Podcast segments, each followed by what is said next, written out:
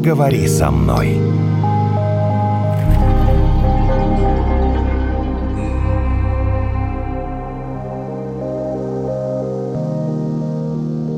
Я так больше и не могу. Я тебе серьезно говорю, Наташа. То есть работаешь, работаешь, работаешь, работаешь. И вдруг приходит какой-то, ну хорошо, начальник. Но уже у меня нет, знаешь, особого пиетета к этому моменту. Я говорю, придет, наорет, и все на смарку. Вот все на смарку. Вот если была один раз вся твоя работа на смарку, ну ладно, можно было бы пережить. Ну нет, не один, а один раз, второй раз. А самое обидное, что потом результатами твоей работы ты пользуются, пользуются. Но тебе уже вообще это не нужно. Уже тебе все равно пользуются, не пользуются, потому что на тебя взяли, сказали, что все, что ты делаешь, это ерунда. Но если ерунда, зачем вы это взяли потом в работу? То есть тебе все достало, и работа тебе больше не интересна? Ну, мы, получается, работаем только ради денег, да? То есть пришел, получил аванс, э, пришел, получил зарплату, а все остальное, да делайте сами тогда. Я вот как-нибудь сделаю левой пяткой, раз вы такие, и все. У меня, я у меня не немножко хочу. другая история. У меня бывает такое, что вот ты встаешь с утра и понимаешь, что ну, даже если тебе работа очень нравится, и ты вот всем доволен, что ты делаешь, но вот нет сил не то, что дойти на работу, а вот опять прийти, опять вот включить компьютер. Нет, ты понимаешь, сил, что будет... физических сил А нет. вот мне кажется, это как-то связано, когда вот у тебя нет какой-то мотивации, то и физические силы куда-то теряются. Вот ты прям вот как себе представляешь, что опять то же самое. Какая может быть мотивация, если что бы ты ни сделал, на тебя наорут и все, и скажут, что Но ты Ну, это сделал немножко разные полное... вещи, понимаешь? Народ и мотивация просто дойти до работы. Да? Ну, конечно. Потому что одно дело, когда ты устаешь от того, что тебя начальник все время критикует, а другое дело, когда ты уже вообще вот все, ты выдохся, ты не можешь А плюс Б написать. Хотя вот когда ты тратишь полтора часа на то, что ты обычно делаешь за 10 минут. Потому что тебе нужно собраться, настроиться, там что-то такое вот, подумать, выпить кофе, потом думаешь, ну ладно, пойду я сделаю работу. А если ты в тонусе, ты просто приходишь и такой, и за 5 минут вот все там написал, сделал и пошел дальше. Я хочу быть Даже всегда в тонусе. Хочу быть Ну, всегда вот в тонусе. не получается, наверное. Или я не знаю, или можно быть. Что такое эмоциональное выгорание? Сейчас мы попробуем выяснить вместе с психологом Инна Литвиненко у нас в гостях. Здравствуйте, Инна. Здравствуйте. Ну что, я смотрю, вот вы улыбаетесь, у вас нет эмоционального У выгорания. меня у Инны такая работа просто. Нужно Улыбаться? улыбаться. Иначе у нас начнется эмоциональное выгорание. Нет. А Эмоциональное выгорание это такой обширный термин, на мой взгляд, очень выдуманный и очень неглубокий, который покрывает, масштабирует сразу очень много проблем. И эти проблемы разные, они вот, как вы и сказали, они из разных точек возникают.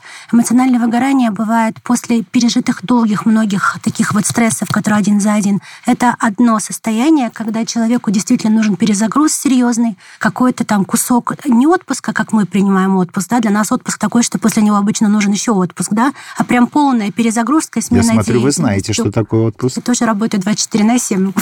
Умею неправильно отдыхать.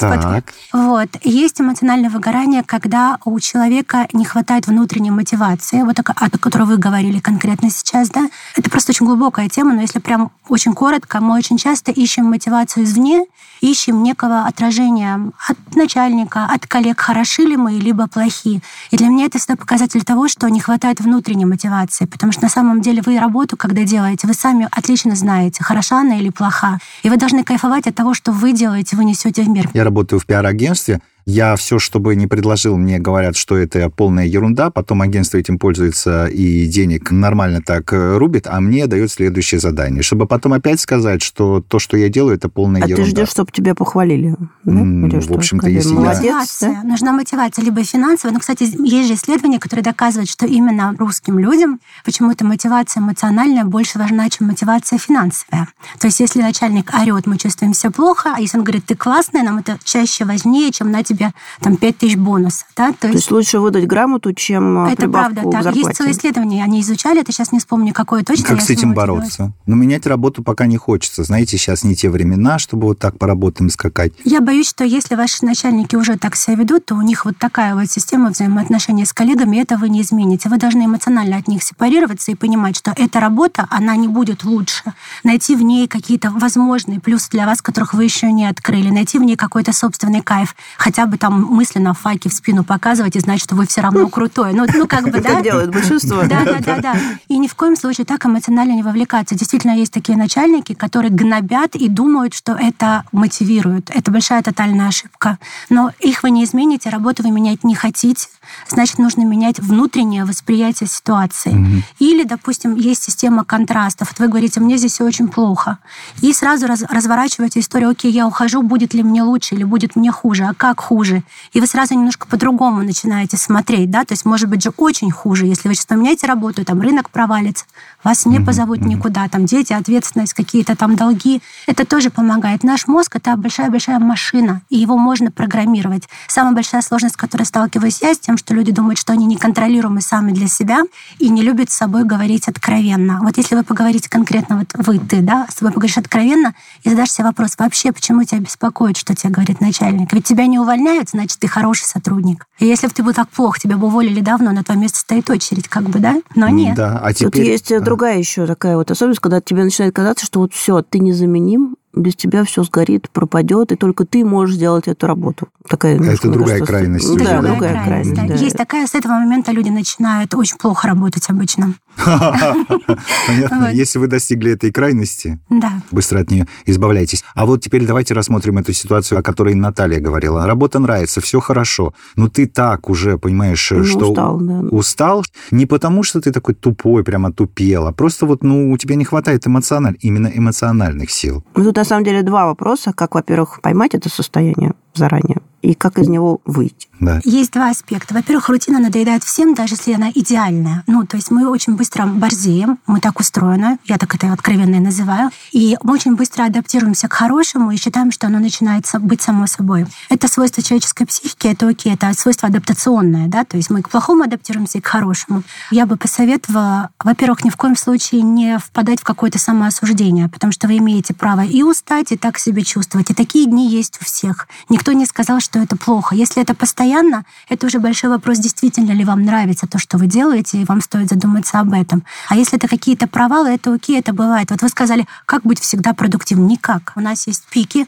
и пик счастья, и пик энергичности, он также проходит. И к этому надо просто... Я просто себе говорю, ну вот сегодня такой день, вот я сегодня такая, сегодня я вот буду работать, ну вот так. Типа работать не надо, и лучше в кино сходим. Примерно Если так, я, да? понимаете, я не люблю вот такие лозунги «сегодня забей Ага. на работу, отдохни». Не всегда это можно сделать. Просто я предлагаю в такие дни себя не осуждать и понимать, что сегодня вы будете работать дольше, вам это будет нравиться меньше. Ну, и типа, вы будете туплю менее сижу, ну, как бы, Бывает, ну и и все нормально. Это не, не нужно комплекса хорошей девочки или мальчика. Да? Мы не всегда идеальны и не всегда суперпродуктивны. Главное, чтобы мы не были контрпродуктивны, да? то есть чтобы мы не саботировали ни работу, ни себя. Мгм. А как, если ты понимаешь, что ты в этом состоянии, то ты выходишь как раз через то, что разрешаешь себе сегодня. Да, ты как бы, ну устала, ладно, отдохни. Ну, бывает, потупилка. ты не можешь не работать. Я, например, не могу не работать. Но я понимаю, что в такие дни я стараюсь сократить давление рабочее на себя, хоть чуть-чуть раскидать, если есть возможность, на 2-3 следующих дня. И говорю, ну вот сегодня день такой у меня, по возможности. Так, а Работай как все-таки, вот, мне кажется, должны быть какие-то иногда более сильные меры. Ну, типа, пойти уехать куда-то, да, сменить картинку, нет? А, Или это не Я поможет? часто Или тогда нужно менять тем, уже работу? Это такой некий миф, потому что человек, который очень много работает и очень сильно устал, ему вот эти вот отпуски даже на месяц, на два не помогают. Я поэтому предлагаю не просто куда-то ехать и делать вид, что работы нет, мира нет и сложности нет, а просто прям физически сменить род деятельности. Звучит максимально банально, но это максимально работает, потому что наше тело, оно диктует нашему мозгу, что думать тоже. И если вы не поедете там на Гуа, допустим, да, а пойдете, я не знаю, в какой-то там пилатес 10 раз в неделю сходите, это вас может переключить лучше, потому что в поездке мы берем себя. И если вам все у вас достало здесь, вы это отвезете и туда. То есть вам надо как-то переключаться. Каждый выбирает для себя, как он переключается. Кто-то погружается в детей, кто-то в физические какие-то виды разгрузки, да, ну, то есть спорт или что я спорт не люблю. Я просто резко меняю вид деятельности. И еще я очень советую, прозвучит максимально, конечно, не по-психологически, когда вот совсем затуп и затык, и чувствуете, что мозг не работает, смотрите сериалы, и смотреть сериалы максимально смешные, легкие, которые абсолютно атрофируют в этот период, когда вы смотрите, вашу аналитическую часть разума. Для меня мозг — это машина. Я понимаю, как он работает, и понимаю, как его переключать, его реле, так То сказать. есть перестать думать. Я в отпуске постоянно думаю о работе. Клянусь, сколько я работаю, я Многие отпуске так. думаю о работе. Я не понимаю, люди я отдохну. Я не отдохнула. В смысле, я Мгм. отдыхала, как бы, я меняла вид за окном, но я все время в работе. Поэтому я поняла, что если я хочу, чтобы мой мозг действительно выключился, я меняю картинки. Ну, вот такие. сериалы это такое, для каждого, как вы сказали, свое. Кто-то пусть Да. читает, э, я не знаю, глупые комиксы, кто-то Да. еще что-то. Ну, то есть как можно менее... Выключать активность Ага. мозга, потому что эта активность, она завязана на том, что вам привычно. А привычно вам работа, проблема, начальник. Я все про работу думаю. Ну, вот, вот, вот яркий пример. Есть такая история про людей, когда они уезжают в отпуск, они такие, ой, я так себя хорошо чувствую в отпуске. Вот ничего не болит, голова не болит, все ноги ходят куда надо и так далее. Как только я прихожу на работу, все, голова заболела, рука отваливается, хвост вырос снова там и так далее. Это что значит? Это психосоматические явления. Можно Если... я в этот да. момент, извините, но очень, мне кажется, яркий тоже пример. Расскажу про своего знакомого Олега.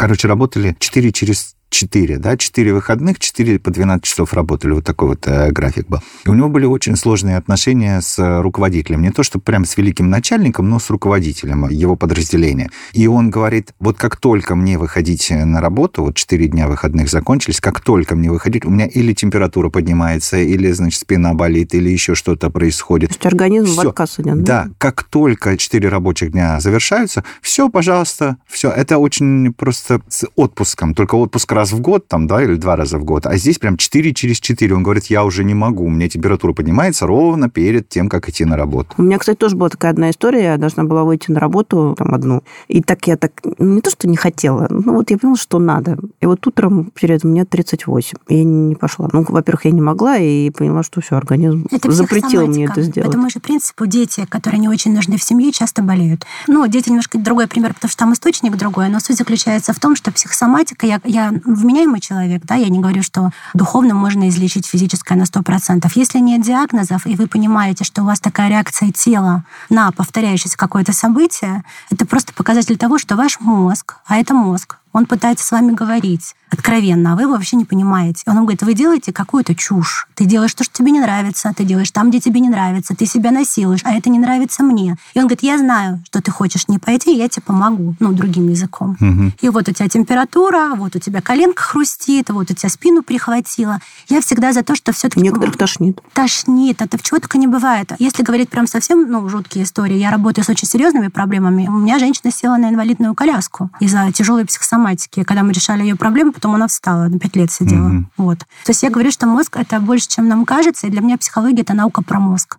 Если вы замечаете, ну тоже мы ушли в дебри, что-то психосоматическое, вам нужно с собой очень честно разобраться. И вот вы очень правильно сказали, что я вот чувствовала, что не хочу, но надо. Вот в таких случаях вот такое «не хочу» может довести до диагнозов. То есть если вам настолько, ну никак, ну может и не надо. Ну, то есть надо эту грань тоже понять, потому что если я не буду себя заставлять, девочки, то я далеко уеду, конечно, да. Так ага. и будешь смотреть сериалы круглосуточно. Вот-вот-вот. То есть здесь надо понять, когда пора закончить сериалы и смотреть, и опять вернуться, в общем-то, к работе, согласитесь. Я советую да? давать себе 2-3 дня максимум, чтобы не впадать в это состояние, потому что снова пойти на работу, особенно где некомфортно, становится все тяжелее и тяжелее, но и перезагрузка нужна. То есть прям как по часам себя. Я так называю день свободный от забот. Вот по часам. Вот сегодня вообще меня никто не трогает. Я просто пропадаю пропадаю от всех людей на свете. Суть вот в чем. Самая большая эта проблема не в том, чтобы перестать смотреть сериалы, а в том, что вы не можете решить проблему, почему вам плохо.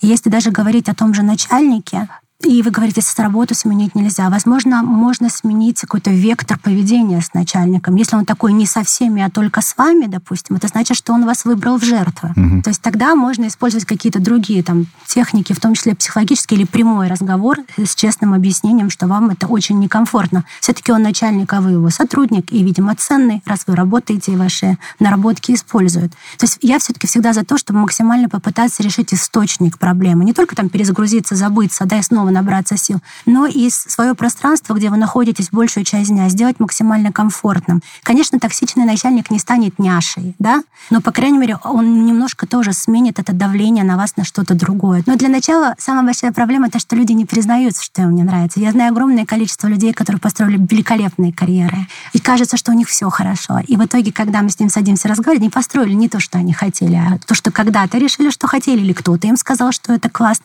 И вот он всю жизнь несет в себе это это. То есть вот это нужно корректировать, на мой взгляд.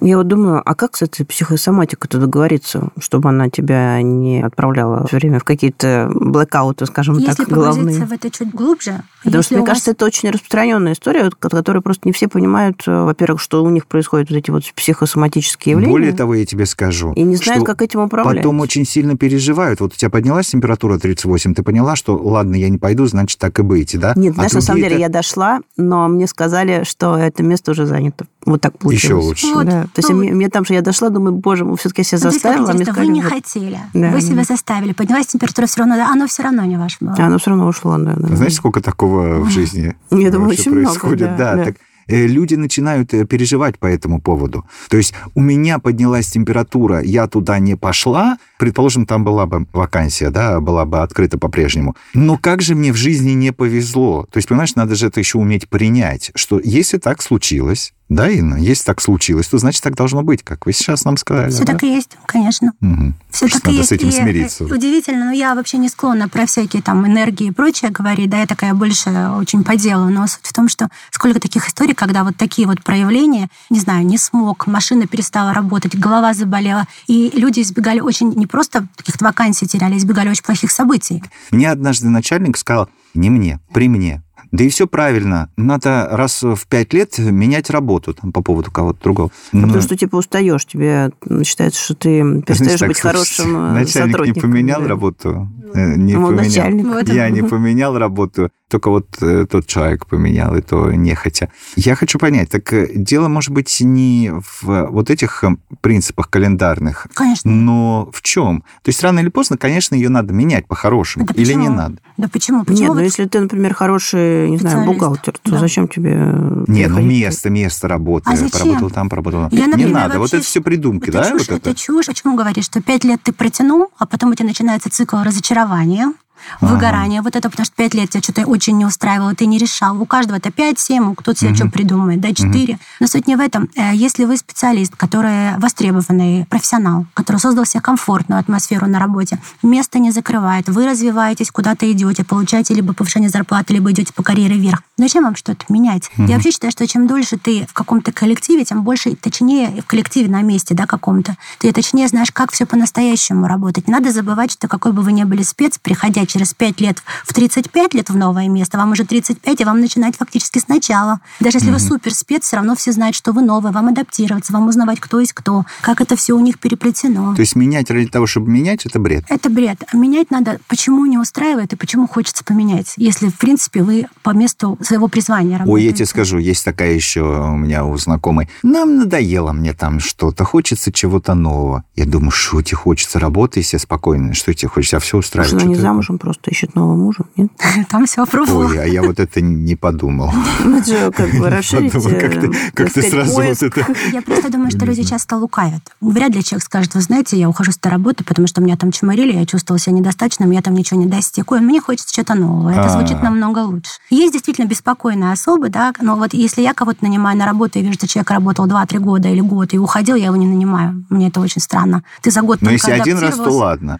А ну да, если есть раз, такие, да? я вот вижу тоже такие резюме, которые ты везде, ты только адаптировался, и ты уже ушел. Зачем мне в тебя столько вкладывать? Слушай, или не адаптировался, значит. Ну да, а я все это время, значит, вкладываю, обучаю, да, человека, а потом он Ага. встает и уходит. Либо он не смог, зачем мне такой сотрудник? То есть я, наоборот, люблю людей, которые погружаются, вникают, ценят рабочее место. Мне кажется, так все вменяемые работодатели к этому относятся. Слушайте, а в каких еще случаях можно вот столкнуться с этим эмоциональным выгоранием? Ну, кроме как рабочих моментов. Отношения, образ жизни в целом. Да, то есть мы знаем образ жизни, это то есть распространенная история, когда там всю жизнь человек ничем не занимался, путешествовал, там тусил. Есть же такие люди, которые там до 50, у меня личные знакомые, куда-то на Гоа, на какие-то Ибицы, та-та-та. У меня тоже. Вот. Видимо, И они потом не такие... знаешь, чем себя занять, А да? потом все, они, они уже все. И они такие, а вот теперь я хочу семью. А они, получается, потому что опыт не наработан А, про отношения. отношения. Про Да, отношения есть говоришь. Выгорание бывает у мамочек, у молодых мам, которые вот заходят в материнство с такими флагами на голову, типа я буду лучшей мамой на земле, и через год Да, ей- потом месяц Да. бессонных ночей, и Да, все, да? И, и через год уже все, зачем я это сделаю, и как мне тяжело. То есть это все требует психологической подготовки, как материнство, так и работа, так и отношения, мне кажется. Ну, То есть ну, механизм примерно похожий. да, и всегда механизм заключается в том, что либо ты действительно от тяжелого стресса психологически вылетел, так называемый, да, и тебе нужно прям психологическое восстановление, либо, что чаще всего, ты себе где-то сильно врал. И не сильно ты пытался найти источник, что тебя не устраивает, да, и не сильно ты пытался с этим разобраться. И в конечном итоге все, больше не можешь это терпеть. Вот, вот здесь уже. Каждый человек, если посмотрит э, себе в зеркало, то сам себе может правду сказать и понять, что именно не устраивает. Я правильно понимаю, да? Да, это всегда Или... очень неприятно. Ага. Но я вот что-то плохо себе представляю человека, который сам на себя посмотрит и скажет, ой, кажется, Ну, я Нет, ну дурак. это не можешь идти к психологу, Эта наверное, картинка, так. Почему представляете, дурак-то? не- Почему Ну, а дурак? что? А в чем себя? А, в ча- а Нет. чаще всего люди себя обманывают? Люди себя обманывают очень часто и практически во всем. Это правда. Ну, типа, я красивая, ах, нет, я не Я красивая. кризисный психолог, и ко мне приходят люди, которые обманывали себя всю жизнь в очень многих сферах. Знакомство с собой — это процесс, как бы, да, и в первую очередь, когда люди понимают, в чем косяк, это обычно косяк, собственно, в них. Либо в их неправильных выборах, что мы очень не любим признавать, потому что неправильный выбор, он от трусости, слабости, да, каких-то, ну, таких вещей. Либо в их каких-то чертах, которые им не позволяют идти дальше. То есть ты фактически стоишь перед собой не перед зеркалом, это неправильная картинка, ты разговариваешь с собой, и если я что-то очень не хочу делать, я сажусь себе и говорю, слушай, Инна, давай по-честному, почему так, извиняюсь, не стоит? И скажу, потому что мне лень, потому что я не чувствую себя достаточно профессионально, чтобы это делать, мне нужно идти учиться, а я этого не хочу. И вот такой диалог. Не диалог из сферы там я самая обаятельная и привлекательная или не самая обаятельная и привлекательная. Да? То есть это, это разговор с собой, выяснение, что, что же со мной, почему я не могу. И диалог с собой, он честный. Вот, например, я могу сказать, что я понимаю, что если я там до какого-то возраста не успею, то, что я запланировала, то мне никогда этого не будет. Я себе в этом призналась. Как бы, да, это было очень неприятно. Мне больше нравилось жить с ощущением, что я всегда все успею. Ой, а сколько народу с этим живет? Вот. Я еще успею. И это очень скорректировало мои планы, допустим, на жизнь мое поведение в работе. Да, когда я себе в этом призналась, я перестала вести себя так, как будто у меня впереди тысячелетие. Ну, вот Мгм. такое. То есть очень важен диалог с собой. Помоги мне понять, что я подхожу к эмоциональному выгоранию. Это очень просто. Вы, в принципе, описали это состояние со всех сторон. В какой-то момент Не-не, а я только-только подхожу. Подожди, я не хочу в него сейчас. скажу. Тебе все меньше хочется делать что-то сверх и вокруг. Ты такой тихо саботируешь. Вот что сказали, то и делаешь. Ты не добавляешь туда себя и свою какую-то силу дополнительную. Да? Это, Тебе- кстати, довольно удобно бывает иногда. Ну, что, ничего Что сказали, то и сделал. Да, да, да. Вот что сказали, то и сделали. Для меня показатель того, что ну, с работником что-то уже не так. То есть он не вносит ничего своего, ему абсолютно, он такой, только ты отстань от меня, я и зарплату мне дай, да? Момент, когда на работу тебя ведет только ЗП. Не в хорошем смысле, что такая хорошая ЗП, да, а в том, что из всего перечня, зачем ты туда ходишь, ты нашел только это. Это уже ты подходишь к этой истории, да, потому что ты же зачем-то шел раньше. И есть зарплаты с большей ЗП, но ты пошел в эту плоскость, она интересовала тебя, она зажигала тебя. Ты что-то хотел от нее, да, кроме денег. Вот. И вот эти вот все маленькие-маленькие вещи, когда ты постепенно начинаешь ну, по сути, класть, да, ты уходить не хочешь, потому что там невыгодно, некуда, подожду пока, да, Так все меньше и меньше, да, собственно, да, да, ты интересует. меньше вовлекаешься и все больше начинаешь чувствовать, что ты вот здесь отбываешь какое-то время, да, тебе главное отбыть его грамотно, чтобы к тебе никто не пристал и не приколебался, сделать то, что сказали, и встать, и ровно там по часам, по звонку уйти. Желательно незаметно. Но это не заметно. То же самое, кстати, в отношениях происходит, когда начинается выгорание. То есть люди начинают общаться строго как надо по вопросам там детей, каких-то там платежей в банк, и, и дальше они расходятся даже по комнатам или даже в одной комнате эмоционально расходятся. Они больше не вкладываются. Процесс-то очень похож на самом деле. Тут я понимаю важный совет из того, что тоже вы раньше сказали, это начать с собой разговаривать. Как бы ни странно это Вовремя, прозвучало. да. Вовремя, Только да. давайте так, разговаривать честно, а не вот это вот. Вот это самое сложнее, да. Это, самое главное. Все, с чего я начинаю, когда начинаю работать, я говорю, если вы перестанете себе врать, мы решили ну, 50% проблемы. И как люди умудряются психологически какие игры с собой играть, чтобы себе наврать подальше, это просто, а я все это понимаю, я смотрю говорю, а это, а это, и все. И такой, ну да. Я говорю, ну да, поехали сначала. Начинай говорить Вот это честно. для меня сложно. Я не совсем понимаю, как перестать себе врать. Ну, то есть, типа, если ты думаешь, что ты можешь, не знаю, что спрыгнуть с парашютом, а на самом деле ты боишься Я так высоты, ногу себе то сломал нужно однажды. сказать себе честно, я никогда не спрыгну с А еще парашютом. нужно сказать себе честно, а почему мне так сложно было в этом признаться? Что в этом такого? Откуда я взял? Что плохо, что я не хочу прыгать с парашютом? Потому что не хочу быть трусом. А кто сказал, Хочу что быть это трус? смелым. А это кто-то тебе сказал, а этот человек имел для тебя значение. То есть это вот тогда все ходит. И ты понимаешь, что в тебе это навязанное. Я не хочу прыгать с парашютом. Я с 30 лет, я до этого все это А делала. Тебе есть 30? Да, вот. Я до 30 надела, только не надела, и в 30 мне страшно просто на карусельке, на вот этой вот, которая вот так болтается, в парке аттракционов. Мне не стыдно, я говорю, все, я, я все. Я свое. Да наоборот, Я в этом какая-то изюминка, боится карусельки. Ну, еще и здорово. Давайте с собой, друзья, честно разговаривать. Э, Нам в этом сегодня... Мне лично очень, очень помогла психолог Спасибо. Инна Литвиненко. Спасибо Инна, огромное. не, ну за помощь, понимаешь? Ну, ну, вообще круто. Посмотрим, что получится. Да? Все получится.